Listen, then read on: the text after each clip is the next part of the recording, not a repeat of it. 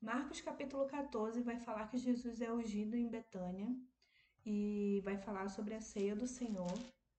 Vai falar, Jesus é, prediz que Pedro, Pedro vai, negar, vai negar Jesus.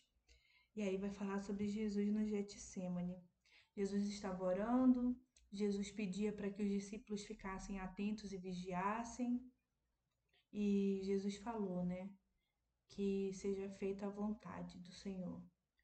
E ele encontrou os discípulos dormindo, e aí Jesus fala novamente: vigiem, orem, para que não caiam em tentação.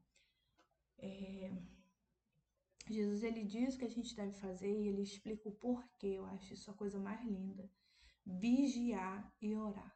Existe uma ordem, existe uma potencialização. Vai vigiar e vai orar para que não caia em tentação.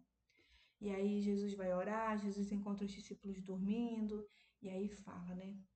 Mais uma vez encontra eles dormindo. E aí vai falar sobre a, parte de Jesus é preso.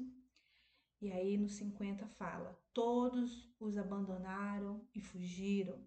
E aí Jesus se encontra diante do sinédrio, versículo 64. Todos o julgaram digno de morte. Acontece o que Jesus já tinha dito, né? Pedro nega Jesus. E aí se encerra as considerações de Marcos, capítulo 14.